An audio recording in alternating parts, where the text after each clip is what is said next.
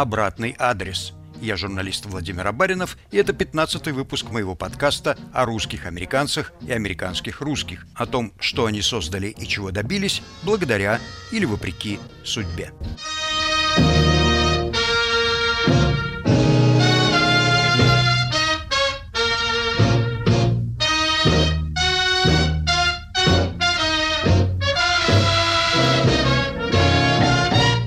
Городские дома построены из камня и кирпича, и их стены вдвое толще, чем у американских домов. Они отапливаются печами такого же устройства, как наши. Их наружная поверхность облицована фарфоровой плиткой. Выглядит это очень красиво. Деревенские дома строятся из бревен с паклей. В них живут крестьяне. Этот класс людей возделывает землю. Большинство из них – рабы. Они пребывают в очень униженном положении. Богатые владеют бедными, но они не страдают от разлучения семей, и их не продают без земли. Так описывала Россию молодая афроамериканка, волею судьбы, попавшая в империю в царствование Александра I. Кто она такая, эта любознательная путешественница? Она родилась в 1799 году в городке Ньюберипорт, штат Массачусетс. Дед Нэнси по материнской линии был привезен из Африки в качестве раба и воевал за независимость колоний. Отец Нэнси, Томас Гарднер, китобой, умер от чехотки, когда она еще не родилась. У Нэнси была старшая сестра, а во втором браке у матери родилось еще шестеро детей. В 1812 году относительное благополучие семьи рухнуло. Между США и Англией началась война. Отчим, моряк, попал в плен к англичанам и умер в заключении. По этой причине Нэнси рано начала работать. Пошла в служанки в богатые дома. В поисках лучшего места Нэнси Гарднер перебралась в Бостон. Там молодая девушка вошла в круг лидеров афроамериканской общины, священников и масонов. В 17 лет крестилась, а в 24 познакомилась с Ниро Принцем. Ниро к этому времени успел уже дважды побывать в Европе, в том числе в России, в качестве слуги капитана торгового судна. В июне 1812 года Америка объявила войну Англии, и обратное плавание стало опасным. Ниро остался в Петербурге. Он нашел себе службу в богатом аристократическом доме. Слуги-арапы были тогда в большой моде в России. Ниро Принц вернулся в Массачусетс в сентябре 1823 года. Вероятно, он рассказал Нэнси о житье-бытие арапов в России, расписал город сказочной роскоши, и Нэнси твердо решила покинуть Америку ради лучшей доли. В феврале 1824 года Ниру и Нэнси поженились и вскоре отправились в морское путешествие на бриге Ромул. 19 июня Ромул бросил якорь в порту Кронштадта.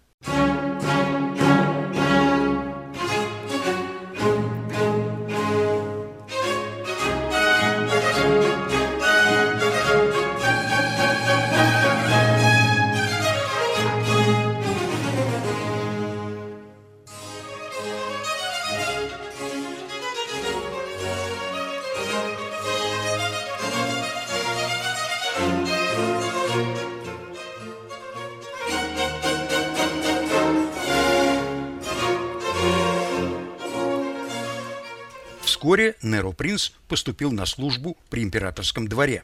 Московские цари держали во дворце арапов, начиная с XVI века. В то время арабчата были живыми игрушками и жили во дворце для развлечения вместе с шутами, карликами и обезьянками.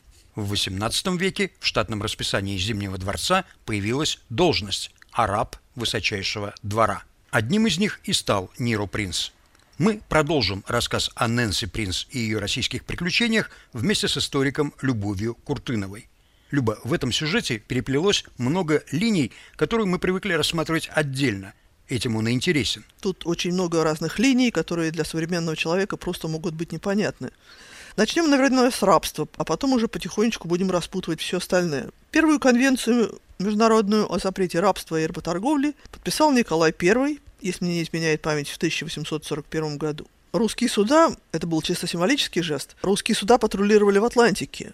Мы можем видеть это в фильме «Максимка». Это как раз фильм об одном из таких военных морских кораблей России, которые патрулировали Атлантику, топили и захватывали корабли работорговцев. Фильм снят по рассказу Константина Станюковича. Его действия происходят во время гражданской войны в США. Хотя, конечно, британское присутствие в Атлантике было значительно более серьезным. Они этим занимались очень прицельно. Два или три русских фрегата, военно-морских фрегата, специально э, российских военно-морских сил, патрулировали Атлантику для перехвата работорговцев. Прошу вас, Аркадий Павлович, записать следующее. Слушаю. Встретил Бетси Аргентину под флагом Соединенных Штатов. Имея подозрение, что судно невольничье, приказал лечь в дрейф для досмотра. Пользуясь преимуществом хода, Бетси пыталась уйти. Действуя на основании конвенции по борьбе с негроторговлей, подписанной в числе других государств и России, и России, взял на себя ответственность открыть огонь. Открыть огонь. Записано, Николай Федорович. Прикажите дать первый предупредительный. Слушаюсь. Первый предупредительный. Гранаты. По левому борту первая. Огонь! Так что идея разницы между рабами и крепостными в русском менталитете, по крайней мере, в русском менталитете того времени сидела очень прочно. Черные рабы – это одно, наши крепостные – это совершенно другое. И, кстати говоря, даже сама эта Нэнси подчеркивает это, подчеркивает в одном из своих писем. Она говорит о том, что местные крестьяне принадлежат, она не употребляет слово «рабы», она говорит, они принадлежат своим господам, но их нельзя продавать, разлучая семьи, и их нельзя продавать без земли.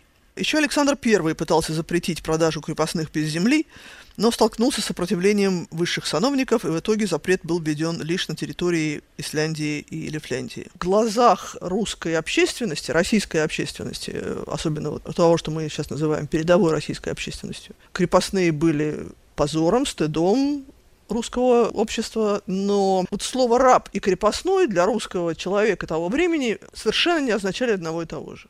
Хотя для поэтических метафор, для усиления э, своих э, мыслей, и Герцен говорил «наши белые рабы», несколько позже, да, риторика была такая, конечно, «наши белые рабы», но это именно употреблялось для того, чтобы читателя или слушателя ткнуть носом в то, что вот практически, ну не рабы же, но ведь ничем не лучше рабов. Но Нэнси была свободной женщиной. Ее положение было несравнимо с положением крепостных.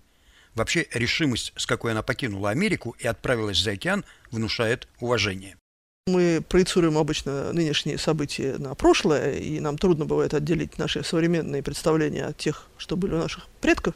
Мы думаем об Америке как о центре мироздания и политической власти всегда – на самом деле, в те времена, когда Нэнси решила переехать в Россию, Соединенные Штаты были страшным захолустьем. Одновременно захолустьем и таким романтическим, как бы, другим миром. Вот для тех, кому было плохо в Европе, кому не дышалось свободно, кому хотелось чего-то такого нового и интересного, те бежали в Америку. Это было место приключений, частично существующий в реальности, а частично воображаемый. Мы читаем у Грибоедова комедию «Горе от ума», про то, как некий французик э, из Бордо э, собрал вокруг себя род вечи и рассказывает им, как собирался он в Россию к варварам со страхом и слезами. Потому что с точки зрения Франции, Россия это были варвары, медведи ходят по улицам, и вообще страшно. Ехать в Россию из Америки было не страшно совершенно потому что это было для американцев просто неизведанная земля, просто неизвестная. Вот не было у нее никакой репутации, ни ужасной, ни прекрасной, ни какой-либо другой. Это были две страны, две культуры, которые друг друга просто не знали. Она приехала, правда, из Бостона, из очень цивилизованного города Америки тогдашнего, который, пожалуй, мог быть единственным, может быть, еще Филадельфия могла соперничать с Бостоном, где концентрировалась вся культурная элита, где строились действительно красивые дома,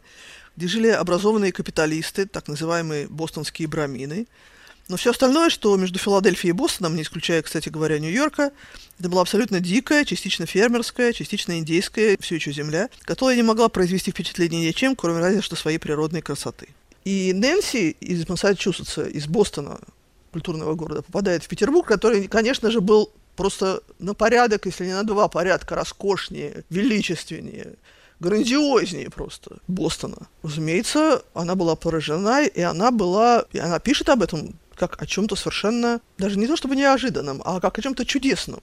Она попала в реализованную сказку, которую ей поначалу даже немножко трудно поверить. За морем житье не худо, светишь вот какое чудо. Она описывает памятник Петру Первому, этого медного всадника, которого мы все так хорошо знаем. Она описывает его так, что его даже не сразу можно узнать. Вот в ее, по ее описанию не сразу понятно, что она говорит просто-напросто о медном всаднике, которого мы все видели. Он сравнительно небольшой на самом деле и не очень страшный. Точнее, вообще не страшный. А она его видит вечером, проезжая мимо в каких-то санях, кажется, и для нее он вот как дракон, выскочивший друг из-за угла. Вообще, записки Нэнси интересны вот этой своей остраненностью, как и записки любых иностранцев о России. Потому что иностранец замечает подробности, которые русскому кажутся сами собой разумеющимися. Отрывки из ее записок о России мы публикуем по-русски впервые, хотя в Америке это классика мемуаристики. У Нэнси бойкий слог. Она толково и подробно описывает быт, обычаи и манеры чужой страны – у нее довольно бедный словарь. Она не умеет сосредоточиться и часто перескакивает с одного предмета на другой. Но эти недостатки компенсируются ее добросовестностью и любознательностью. Она не только бывала во дворце и видела своими глазами августейшую читу, но и общалась с ней. Когда я вошла, император сделал шаг навстречу. С величайшей вежливостью и снисхождением он приветствовал меня и задал несколько вопросов. Затем он подвел нас к императрице Элизабет. Она, стоя с большим достоинством, обошлась со мной таким же манером. Они подарили мне золотые часы и 50 долларов золотом.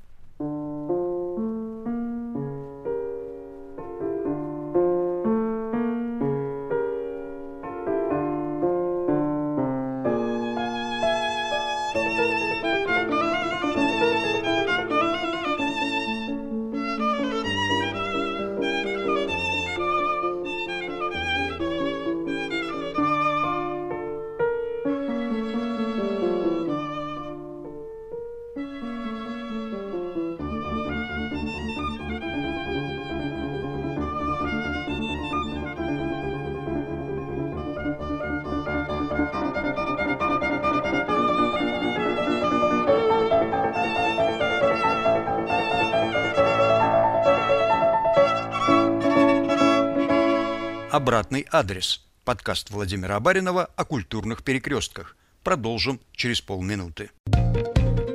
Самые интересные дискуссии из соцсетей. Подкаст «Цитаты свободы». Каждый понедельник и четверг я, Аля Пономарева, пересказываю вам самые важные дискуссии, чтобы вы могли не тратить время на чтение Фейсбука и просмотра Ютуба.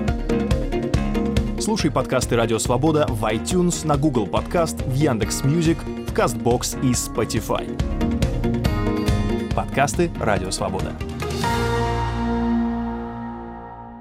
Сообразительная от природы и предприимчивая благодаря жизненному опыту, Нэнси нашла себе занятие в Петербурге. Она открыла свой бизнес, стала шить белье и платья для маленьких детей. Дело расширялось. Нэнси наняла девушек рассыльных и учениц. Ее продукция пользовалась спросом у знати. По словам Нэнси, рекламу ее товару сделала сама императрица – купив у нее одежду для своих детей. Это уже имеется в виду супруга нового императора Николая Павловича Александра Федоровна. За время пребывания Нэнси в Петербурге у Николая и Александры родилось четверо детей. Нэнси открыла в Петербурге свое собственное дело – Муж к этому предприятию не имел никакого отношения. Когда мы приехали сюда в середине 90-х годов, и мне сказали, что до какого-то очень недавнего времени американские женщины не имели права открыть собственный счет в банке без разрешения мужа, сказать, что я была в шоке, это, в общем, ничего не сказать. Россия – страна огромных, почти несовместимых перекосов. То есть при том, что я выросла в Советском Союзе, я понимала, что женщина глава семьи там общем, практически всегда. Там матриархат царил в России практически всегда. Любая дворянка со времен Анны Иоанновны имела право просить личной аудиенции у государыни. Тогда же разделили имущественные права. То есть э, в России вот эта вся сама идея жениться на деньгах или выйти замуж за деньги, она была не так проста, как кажется на первый взгляд. Помимо своего дела, Нэнси стала активисткой местной протестантской церкви, устроила детский приют, а нескольких сирот взяла в свой дом на полный пансион. В 24 году она стала очевидицей печально знаменитого петербургского наводнения. Это бедствие потрясло современников и оставило глубокий след в русской культуре. Внесла свою скромную лепту и молодая афроамериканка. Утро этого дня было ясным, дул сильный ветер. Мистер Принц рано ушел во дворец, так как была его очередь дежурить. Дети нашего приюта пошли в школу. Я услышала крик, и, к моему изумлению, когда я выглянула посмотреть, в чем дело, я увидела, что вода покрыла всю сушу. Я тогда еще не знала языка, но я стала жестами звать людей в дом. Вода продолжала пребывать до десяти утра. Ей оставалось всего два дюйма до моего окна. Но тут она стала убывать так же быстро, как и пребывала, открывая нашему взору ужасную картину. В четыре часа пополудни стемнело. Этот мрак я ощущала как никогда прежде. Главной мукой моего положения было одиночество. Мне не с кем было поговорить. Я ждала до десяти часов вечера. Потом взяла фонарь и пошла к соседям, чьи дети ходили в ту же школу, что и мои пансионеры. Я перешла через длинный двор мимо трупов людей и животных, и когда добралась до их ворот, стала тонуть. Я попыталась удержаться, и земля ушла у меня из-под ног. Я сделала новую попытку и, по счастью, ухватилась за ногу мертвой лошади. Я выбралась, вся покрытая грязью, продвинулась вперед еще немного и споткнулась о лодку, обнажившуюся из отступившей воды. Я потеряла свой фонарь и должна была идти на ощупь, и в конце концов нашла дверь, к которой направлялась. Вот это жуткое наводнение, тяжелозвонкое скакание и так далее, которое Пушкин потом так прекрасно описал, из записок Нэнси получаем примерно тот же эффект от таких простых, незамысловатых фраз, которые она пишет прозой. Второе исключительное событие, которое произошло в бытность Нэнси в Петербурге – восстание декабристов.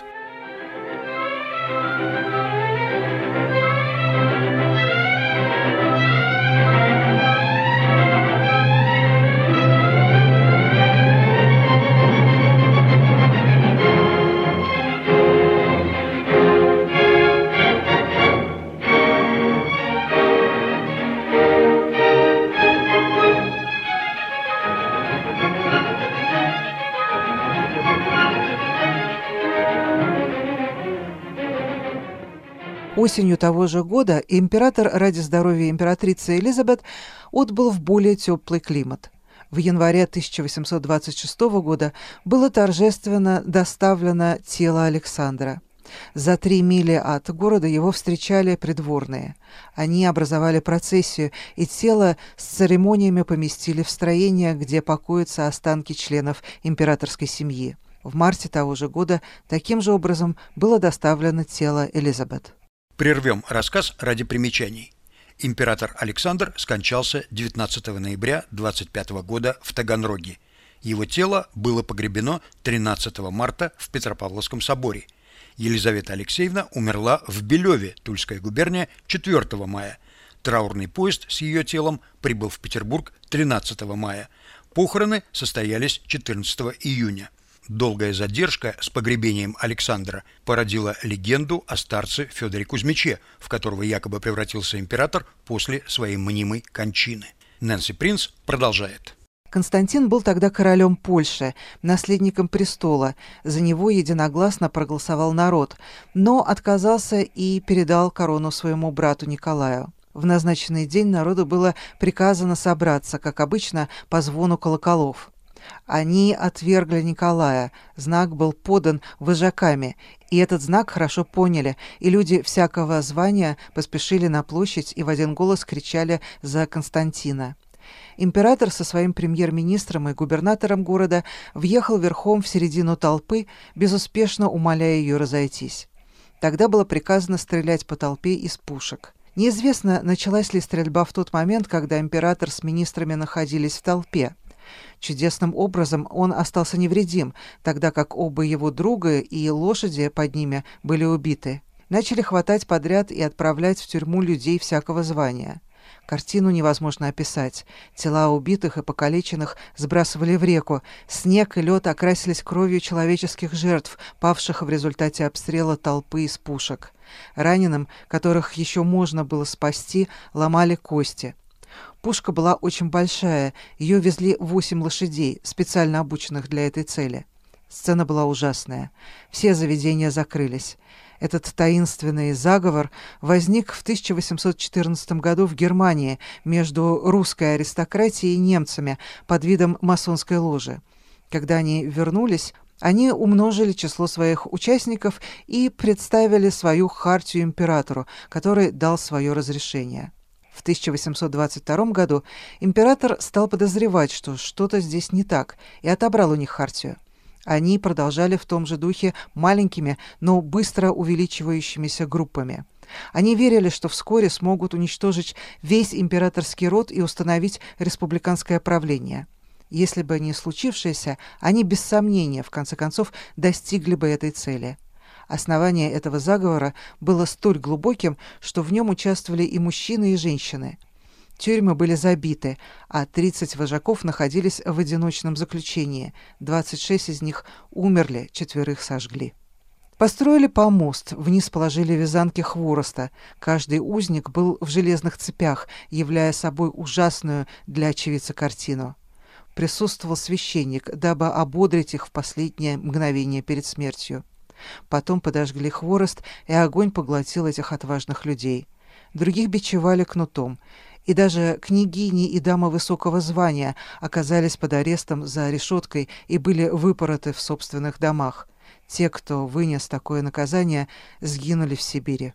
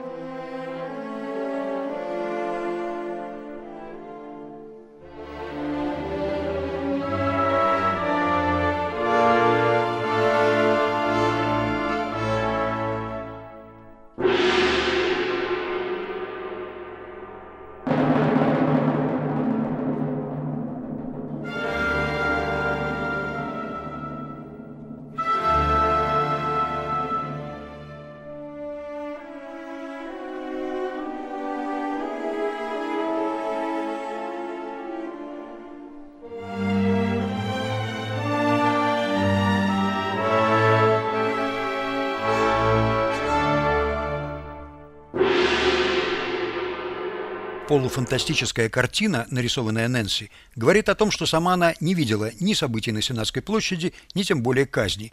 Ее рассказ составлен из слухов, что интересно по-своему. Вероятно, что-то она слышала в церкви или лавке, к этому времени она хорошо понимала русскую речь, что-то ей мог сообщить и муж. Мы очень редко, ну просто поразительно редко получаем такие источники, которые являются практически зеркалом, отражением именно слухов, пересудов того времени. Обычно путешественники чувствуют себя такими очень умными, высокообразованными людьми, и они спокойно пишут от своего имени то, что они на самом деле услышали на улице или где-то кто-то им рассказал, но они это все пишут от своего имени, как э, истину в абсолютной инстанции.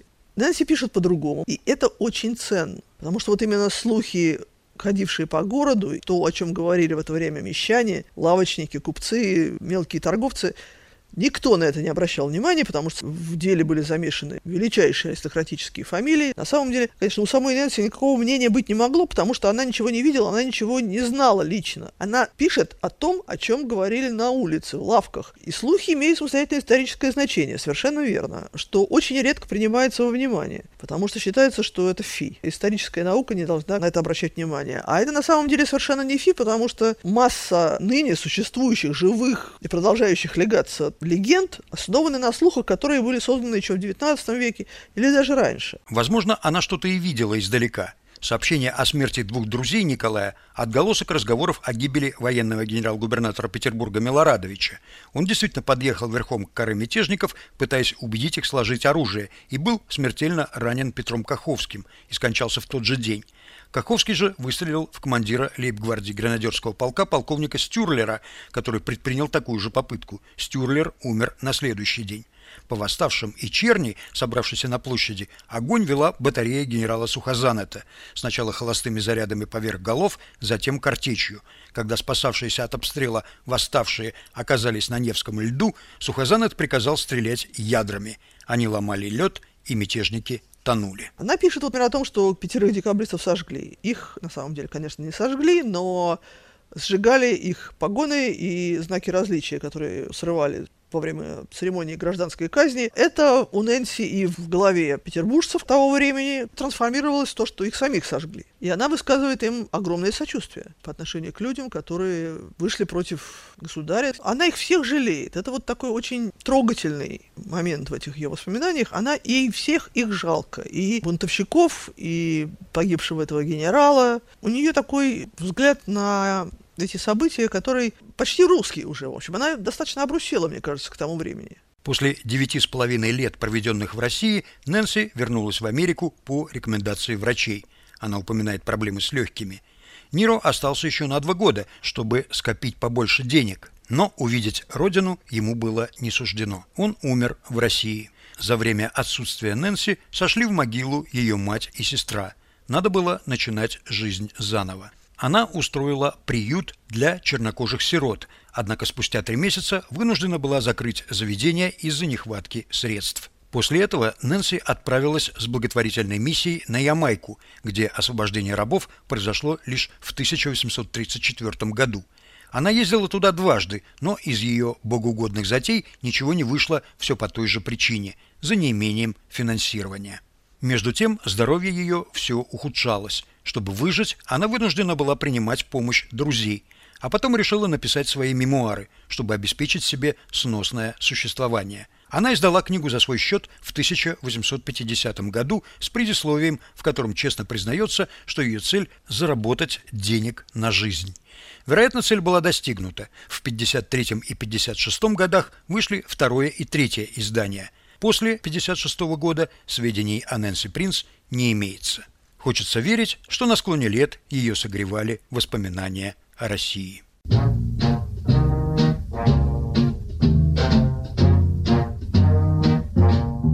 Нэнси Принц и ее «Русская Одиссея» в подкасте Владимира Баринова «Обратный адрес». Слушайте на всех подкаст-платформах и на сайте «Радио Свобода». Пишите мне, рассказывайте свои истории и не забывайте оставлять свой обратный адрес.